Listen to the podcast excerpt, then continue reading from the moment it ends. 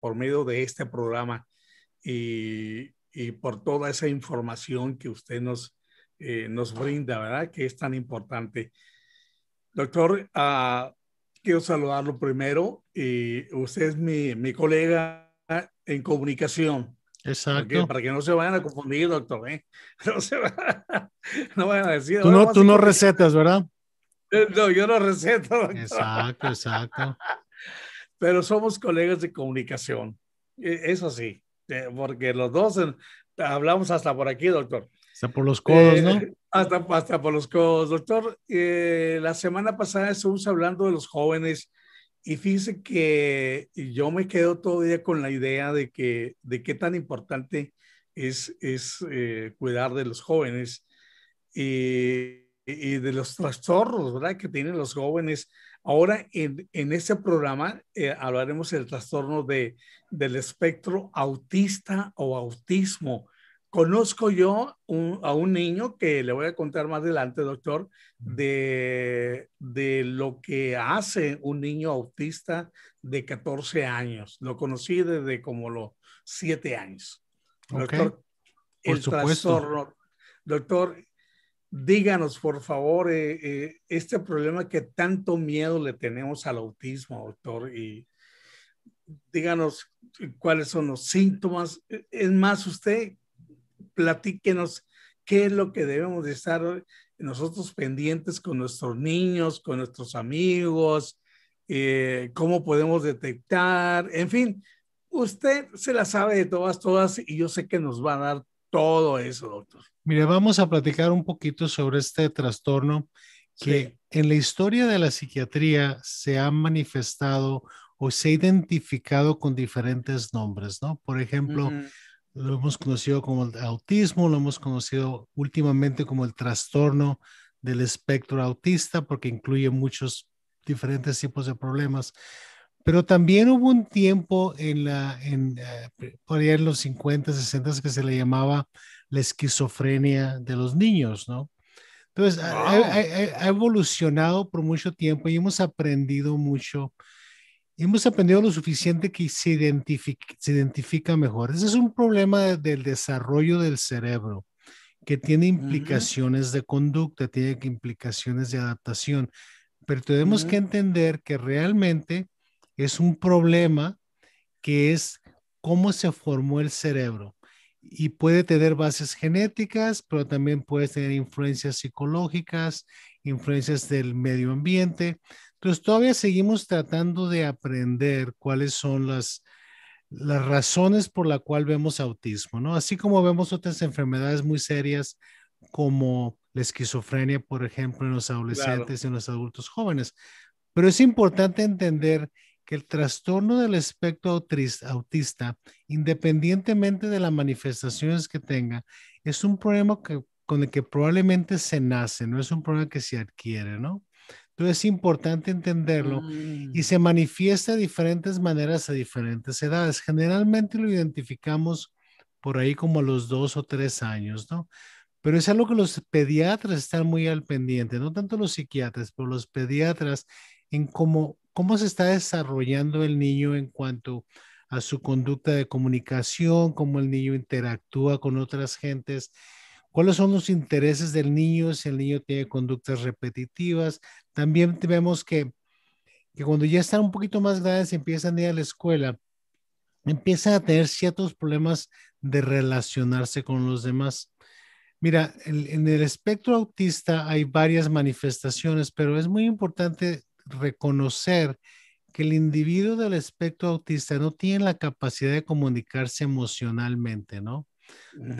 ¿Cómo te lo explicaría? Digamos que tú sabes que, por ejemplo, estás en línea tratando de entrar al cine uh -huh. y alguien se para detrás de ti sí. y se acerca mucho a ti, como que tú lo puedes sentir, ¿no? Tú puedes uh -huh. sentir que una persona está muy cerca, como que tenemos un aura de comunicación y de sensación.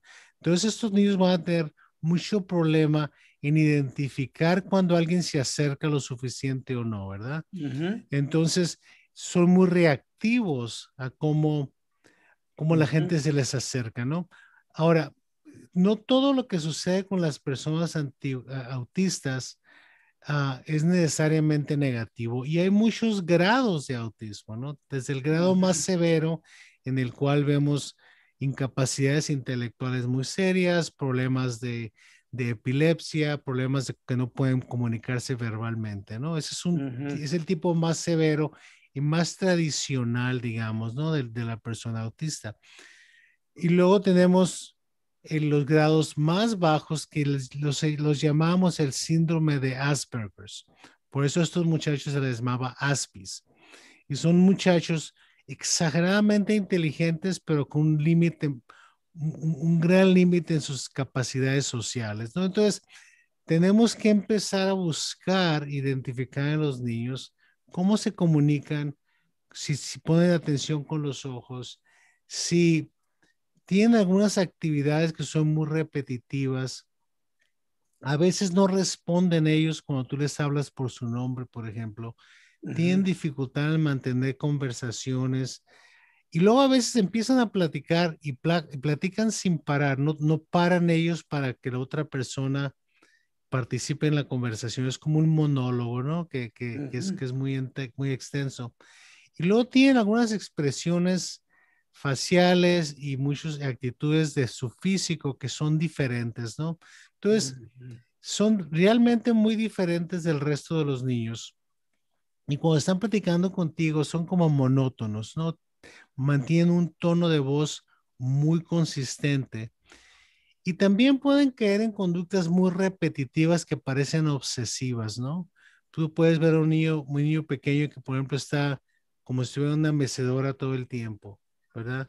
O está haciendo un ruido constante. Ellos buscan una manera de mantener cierta regulación de su estado de ánimo y a veces lo hacen en, formas motoras, ¿no? De cómo se están moviendo. Entonces, tenemos que identificarlos cuando están muy pequeños porque hay intervenciones que se pueden hacer para facilitar su crecimiento y su, su, comunicación y su entendimiento social. Pero el autismo no es algo que se pueda curar, porque es cómo se desarrolló, tu cerebro. Ahora, como el cerebro es un órgano que está en constante cambio, ¿verdad? Entonces, puede haber ciertas modificaciones de ciertos aspectos del autismo que siguen hasta que los muchachos están más grandes, como la edad de 25 años, ¿no? Pero el grado de, asistencia que van a requerir como adultos va a depender mucho de cómo se ajustaron como jóvenes. Okay.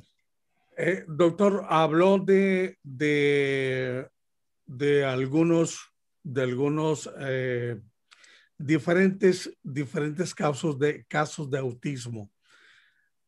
Ah, voy a hacer referencia a un niño que yo conozco, que conocí desde muy chiquito, siete, siete años más o menos, siete años. Eh, su cara se les nota, ¿correcto? Se les nota porque no tiene mucha expresión. No tiene mucha expresión. Sin embargo, yo con ese niño eh, tuve, eh, lo, lo metí a actuación en, un, en un proyecto, lo hizo perfectamente bien. Ahora, este niño tiene 14 años, doctor, y es uno de los, de los músicos que toca percusiones, la batería, que cualquier baterista que está, que practica todos los días como los músicos, ese niño eh, se va a tocar con un grupo sin ensayar y le saca la noche como si hubiera ensayado todo el tiempo.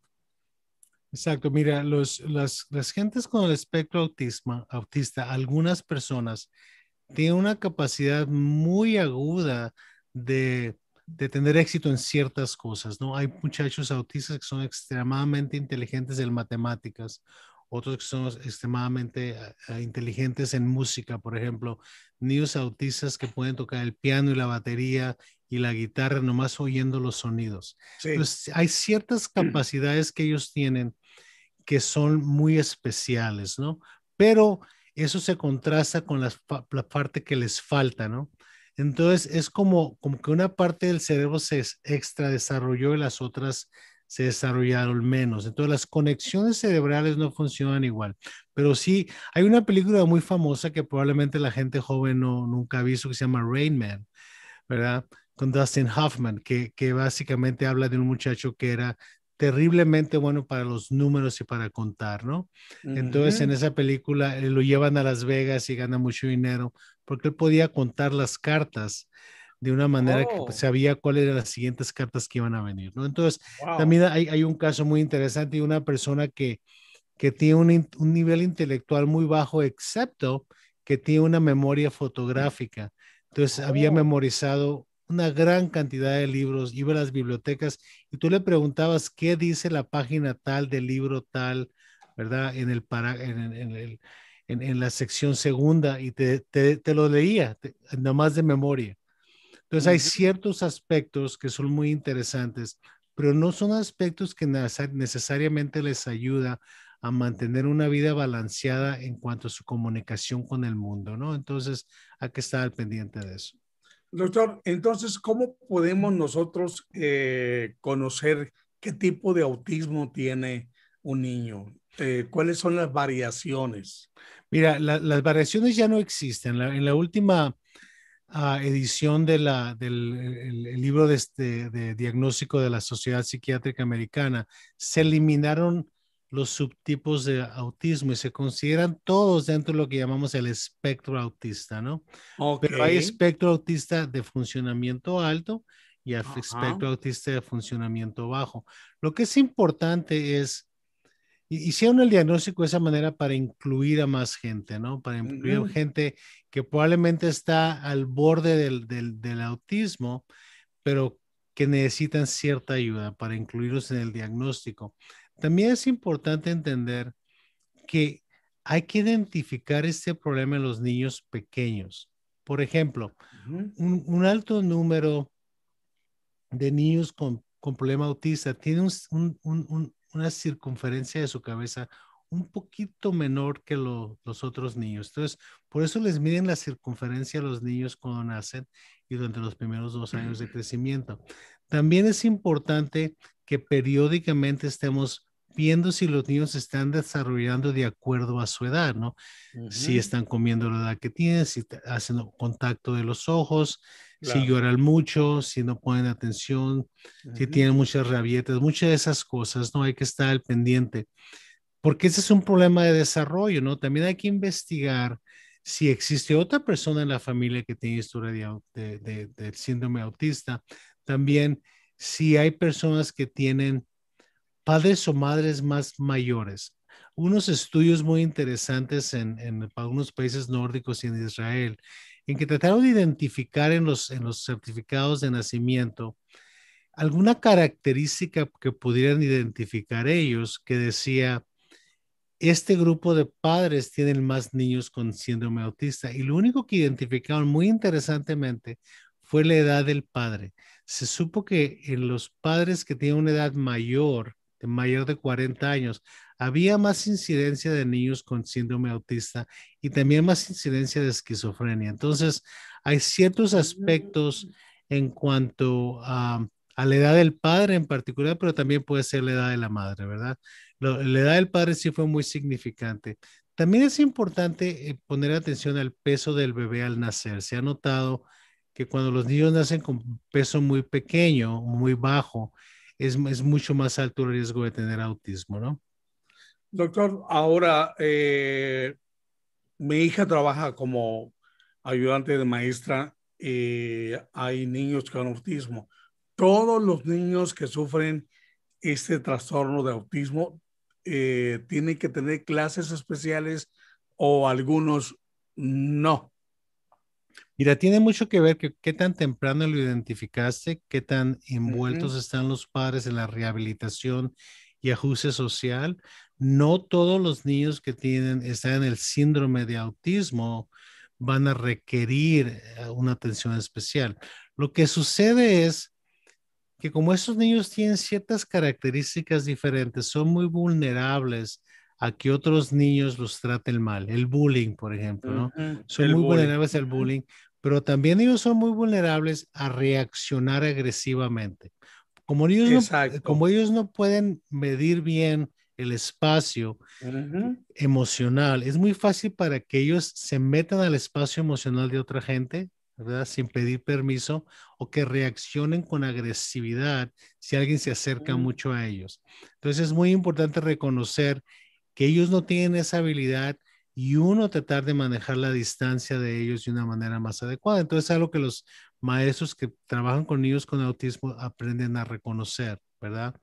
Ah, muy frecuentemente cuando yo tengo pacientes con síndrome autista en el, en el hospital, uso mucho las manos, por ejemplo, ¿no? Si me voy a acercar, pongo las manos primero para que ellos sepan que yo Ah, estoy reconociendo que ellos tienen ciertos límites, ¿verdad? Wow. Ah, ahora, la otra cosa es que como este es un problema de desarrollo, a veces viene con otros problemas, ¿no? Entonces, a veces se confunde mucho al niño con síndrome autista como si, si fuera un niño muy ansioso. Y los síntomas de ansiedad sí se presentan en alta frecuencia en los niños con síndrome autista, pero también muchas de sus conductas parecen obsesivo-compulsivas, parece que están de una manera repetitiva, pero no es obsesivo, es más una manera de ellos manejar su, su estado de ánimo.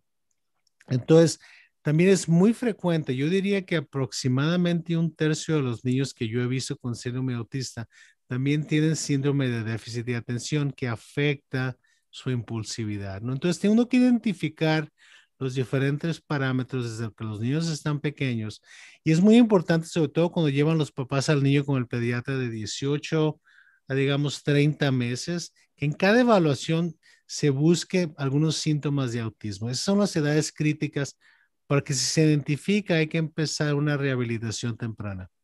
Ahora, eh, doctor, en el feto no se puede identificar a un No. niño que, que venga con autismo o que venga con eh, síndrome de Down o qué sé yo, mongolismo, ese tipo de... Mira, hay, muchos, hay, hay muchos problemas genéticos que se buscan durante los embarazos.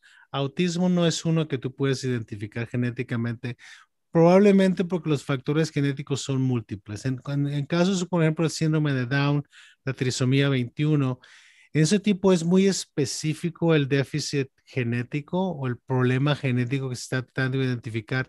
No hay un patrón específico que identifique al, al paciente potencial con autismo, ¿no? Doctor, eh, yo pasé una, ah, una experiencia muy terrible, doctor. Eh, mi, eh, mi niña más chica me la querían sacar y ya me tenían los papeles para firmarlos, de sacarlo, que porque mi niña venía con, eh, con problemas de, de mongolismo. Síndrome de Doctor, Down se llama. Sí, sí, sí, síndrome de Down.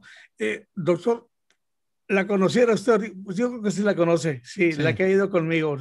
Es una muchachota grandotota, bien hecha, eh, bien inteligente, eh, está estudiando medicina, eh, trabajadora, responsable, y, y estuve a punto, doctor, de decir sí o no. Y lo que Sí. dije, no. Sí, pero mira, e- esa es una situación muy individual y muy personal. Sí. Nadie, nadie debe de forzar a ningún padre a tomar una decisión que los padres no quieren tomar, ¿no? Este, pero eso viene desde el principio de tomar la decisión de hacer las pruebas. Las pruebas no las van a hacer automáticamente. Ajá. Es una, es una decisión. Los, tú puedes decidir si te hacen las pruebas o no te hacen las pruebas. Porque el problema con hacer las pruebas es que entonces tienes que tomar una decisión basada en los resultados y no son 100% seguros, ¿no? Entonces.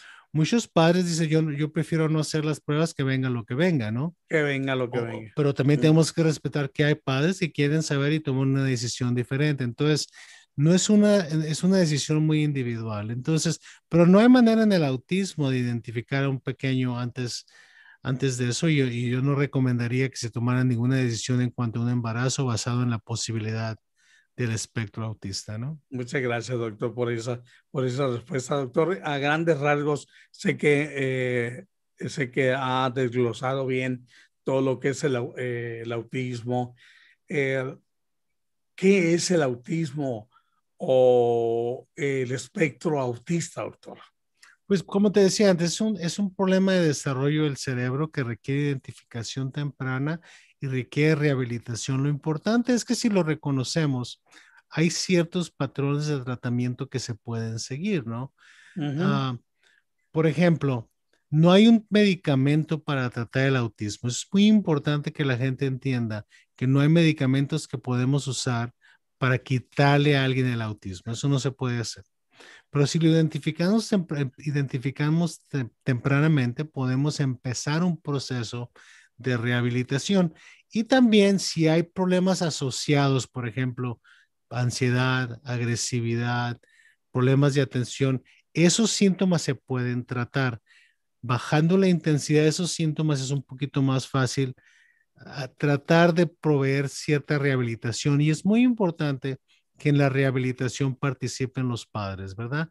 ¿Por qué? Porque requiere terapia del bebé o del niño o del niño en la escuela o del adolescente, pero también requiere que los padres se entrenen a manejar, a manejar el proceso. ¿Por qué?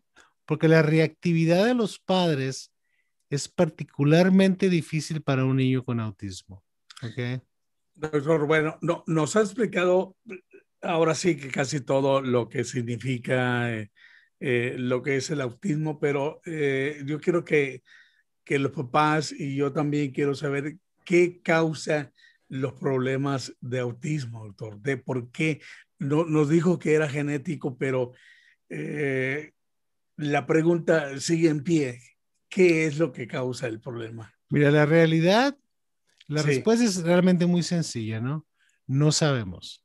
No, no, podemos decirte, no hay una causa-efecto, ¿no? Si tú haces esto, el niño va a tener autismo.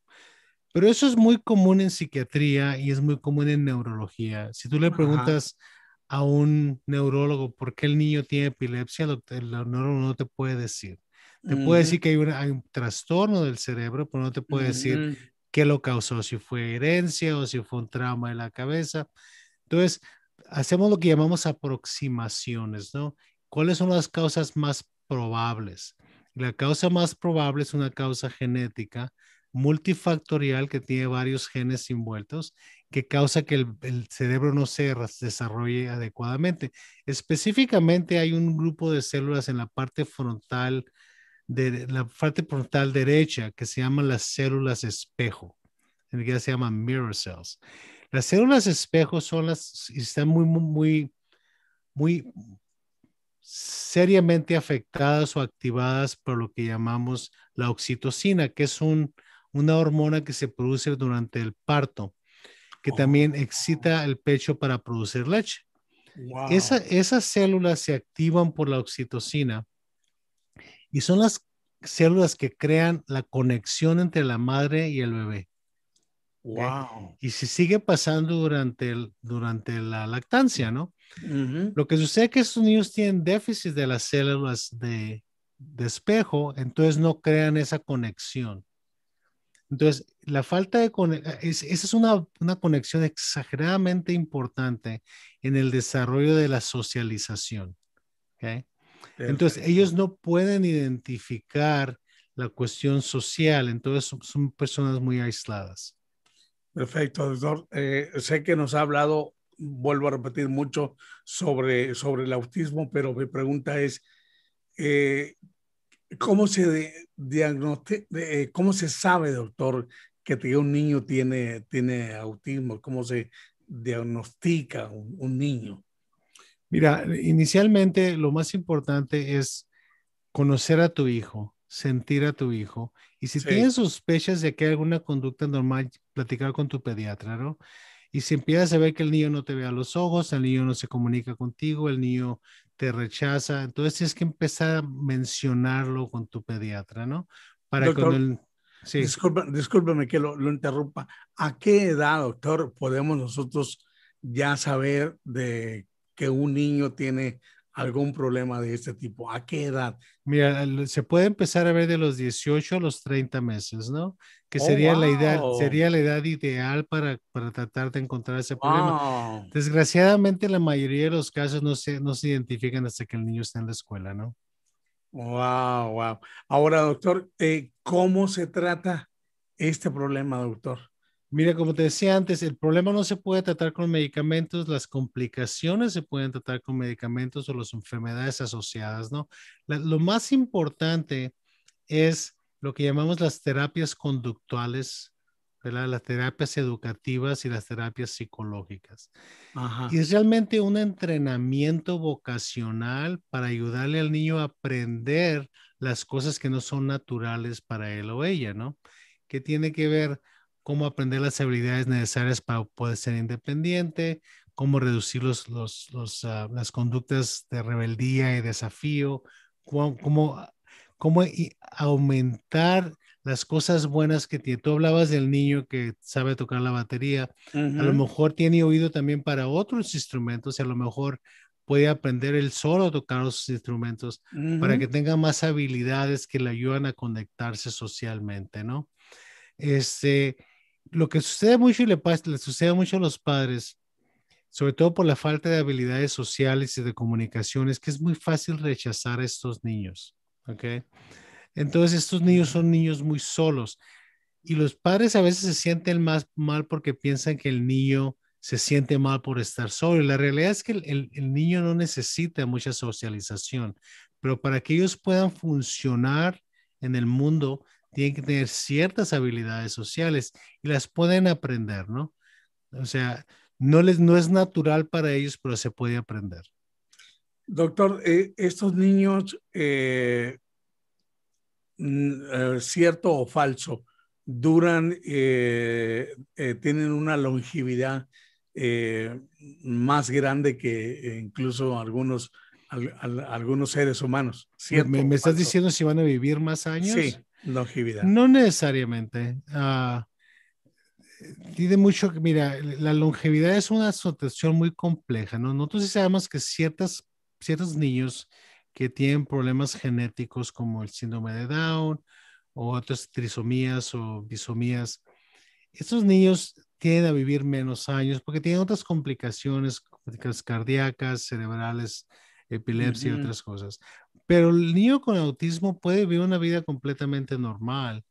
Uh, el problema es que en la longevidad está muy afectada por el estrés también, ¿no? Entonces, cómo reacciona el cuerpo al estrés va a tener cierto efecto, pero no hay, ningún, no, hay, no hay datos que nos digan que hay un problema ah, en que el niño va a vivir más o menos porque tiene el síndrome autista. No puede hacer una predicción de ese tipo. Doctor, eh, ¿cómo es la comunicación entre un grupo de, niños con, con autismo? ¿Entre ellos mismos? Sí, entre ellos mismos. ¿Hay una buena comunicación o existe algo que no, no están de acuerdo con nosotros? Mira, niños? antes de despedirnos, para contestar tu pregunta, en el, el problema es que el problema con la pregunta es que tienes que identificar qué significa comunicación, ¿me entiendes? Entonces, para un niño autista, comunicarse es diferente de lo que tú y yo conocemos como, como comunicación. Entonces, la comunicación intelectual puede ser muy, muy especial entre dos niños autistas. La comunicación emocional no. Entonces, pero eso requiere que mantengan sus límites entonces la comunicación social, la comunicación emocional va a ser tan mala entre ellos como en cualquier otra persona que una persona autista y otra que no es autista. Pero la, comunicación intelectual puede ser muy interesante, yo diría. Ah, doctor, habló de, de, lo que es la, la, situación, ah, hablando, por ejemplo, de eh, intelectual, lo habló y sí, me consta que, que sí hay niños que tienen, que tienen una, tienen algo que, que muchas personas que estamos, que gracias a Dios no tenemos ese problema, no podemos lograrlo. Ahora, en, en cuanto a la sensibilidad, en cuanto, en cuanto a los sentimientos que tiene una persona, no quiero decir normal, porque es un niño normal, un, un niño que nació así es un niño normal. Eh, ah, es lo mismo, doctor. Ellos también sienten, sienten el eh, amor por otra persona, por una persona de, de no de su mismo sexo, por una, por una mujer, por ellos tienen esa, esa capacidad. Mira, la capacidad de comunicarte sexualmente es una capacidad muy reptiliana, ¿no? Es algo que está muy, muy dentro del cerebro porque es, tiene que ver con reproducción.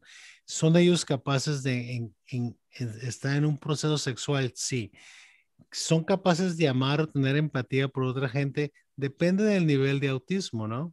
Pero es Oh, difícil ok. para ellos entender las emociones. Eso no quiere Las decir que, emociones. que eso no quiere decir que tienen ninguna limitación biológica, ¿no? Perfecto, doctor. Ya, yo creo que ya para reti- retirarlos, ¿existen otros problemas de, que están asociados con este trastorno? Sí, como te decía antes, ah, el síndrome de déficit de atención, Trastorno de déficit, eso es muy común. Los Común. problemas de ansiedad, los problemas de desafío, los Perfecto. problemas desafiantes. Y en algunos casos vemos casos de depresión también, ¿verdad? Entonces, son tenemos que estar pensando siempre que tenemos un problema de, de síndrome de autismo. Bueno, esta es una reafirmación, doctor, que, que era muy importante que lo volviera usted a repetir, porque es, es, es sumamente, ahora sí que necesario saber eh, y cómo vivir con un niño, con un niño con autismo, ¿no? Sobre, Y- sobre, todo para, gente- sobre todo para las parejas jóvenes, ¿no? Que, que, que tienen ansiedades sobre eso. Exacto. ¿Y, y, y qué hacen las personas? Los mandan a centros, los mandan a, a centros donde los, donde los cuidan o qué sé yo. o- no quiero decir que se deshacen de los niños. Es triste, ¿verdad? Es triste tener un niño así, pero como papá o como mamá, yo pienso que los niños, eh, los especiales, no son los niños, somos nosotros los que tenemos que ser especiales para poder vivir con un niño así. Mira, requiere mucha paciencia requiere mucho entrenamiento de parte de los padres y voy a decirlo de nuevo, participar temprano en este proceso. Muy bien. Este, ya, ya, ya- existía mucho la tendencia en algunos países de Latinoamé- Latinoamérica, todavía mucho rechazo para estos niños. Ahora hay mucha Ujú. información y creo que tratamos de ser más inclusivos en, en tratar de, de tender la mano y, y- y reconocer que este es un problema neurológico del desarrollo, no es un problema psiquiátrico.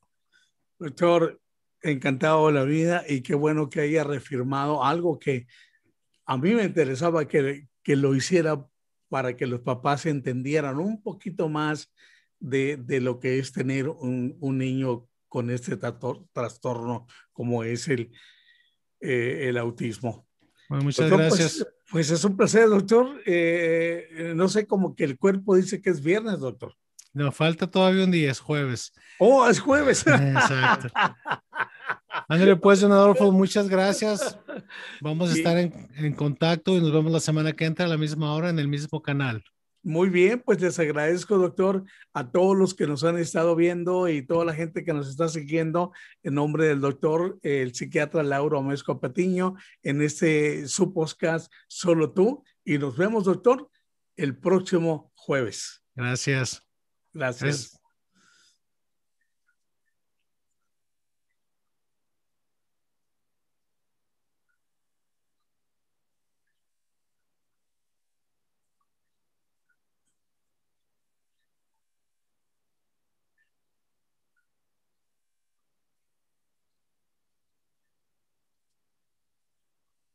Listo.